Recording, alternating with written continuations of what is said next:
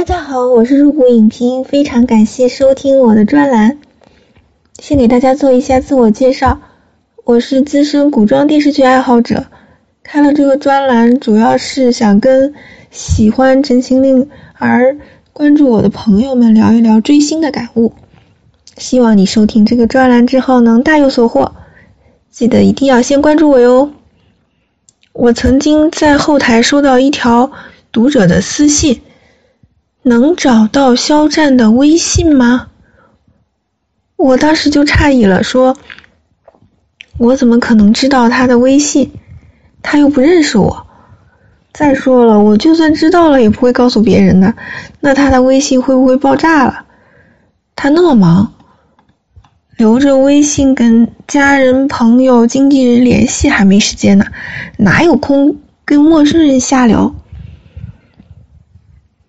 肖战这个人，从二十四岁年收入二十万到二十八岁年收入可能几千万，从没有人理的小透明到一夜爆红上央视春晚，他整个人肯定有巨大的变化。嗯，我个人感觉，考古可以自娱自乐，但是没有什么参考价值。很多追星女孩都说。我要考古，我要知道肖战他没有红之前他的素人时期是什么样。我我觉得这个东西真的不建议你们去考古，因为没有红之前的肖战跟红了之后的肖战，可以可以说是两个完全不同的人，就是他产生了巨大的变化，他的心态也好，他的环境也好，都产生了巨大的变化。啊，真的没有必要考古。嗯，还有就是，我觉得追星是一件很美好的事，但是要有三点注意事项。第一，嗯，不要当私生饭，就私生饭就是饭圈用语，还有一个用语叫私联，就是说谋求跟明星建立私人关系，比如说赌酒店，啊，骚扰家人，找黄牛，买明星的电话号码。这些都是非常不理智的行为，嗯，我觉得你还是隔着屏幕远远的看明星会比较好。你你想跟他做朋友，想无限靠近他，其实对他是一种骚扰。所以说，追星不要做私生饭。第二点就是不要当金主粉，这个金主粉这个词是我发明的。还有一个词就是类似，但是跟我说的意思不一样，就是氪金粉。嗯，就是说意思就是说，嗯，你你你去，你可以去买明星的代言，可以买你喜欢。如果你的明星是歌星的话呢，你可以去买他演唱会的门票。嗯，如果是个综艺咖的话呢，你就可以去买他的录制综艺的时候的现场票。还有他有什么商业代言呢，就去买。他有杂志的封面，你要去买。但是呢，就是说买这些东西是支持他的事业，多多益善。但是不要因为你买了代言，为他花了钱，就妄想自己是金主，就有资格对他的行为指指点点。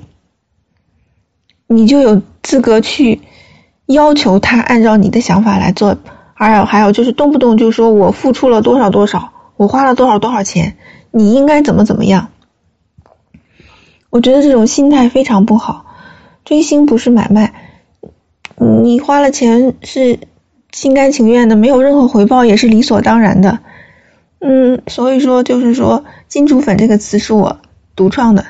嗯，我建议就是你们心态要摆正，不要当金主粉。还有追星第三条原则，不要当女友粉。女友粉也是个饭圈用语，就是不要把。因为追星的话，尤其是你追的是男明星，很可能女孩子比较多。如果你把追星当做终身大事来做，那成功率实在是太低了。因为据我统计，娱乐圈里公认的素人粉丝追星成功，然后跟明星恋爱并最终结婚，一起生活超过两年以上的例子中。男方都是三十五岁以后，甚至接近四十岁才修成正果，如果你粉的那个明星的话，现在才只有二十出头，离他想结婚的年纪，很可能还有十十来年的光阴。你现在正是花季年华，当女友粉成功概率实在是太低了。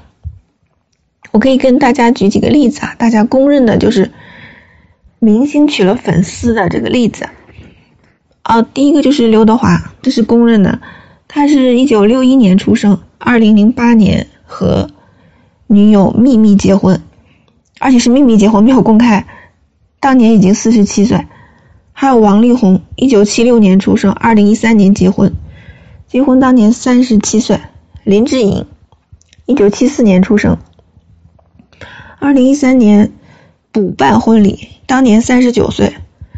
周杰伦，一九七九年出生，二零一五年举办婚礼，当年三十六岁。欧弟。一九七九年出生，二零一四年结婚，当年三十五岁。这个这些都是大家公认的，就是非娱乐圈中粉丝身份的人追星成功，然后最后修成正果的，只有这么五个。结婚年龄都是三十五四十，还有就是那些英年早婚、英年早恋的也有。嗯，就举一个大家比较熟悉的任嘉伦。但是他们的太太都不是粉丝，所以说不是追星成功嫁给明星的，那个就，而且而且正当红的明星如果爆出恋爱的消息，对他的事业也会有影响。嗯，所以说呢，第三条追星的原则就是不要当女友粉。关于理智追星，大家有没有同意我的观点呢？欢迎大家给我的专栏留言，咱们下期见。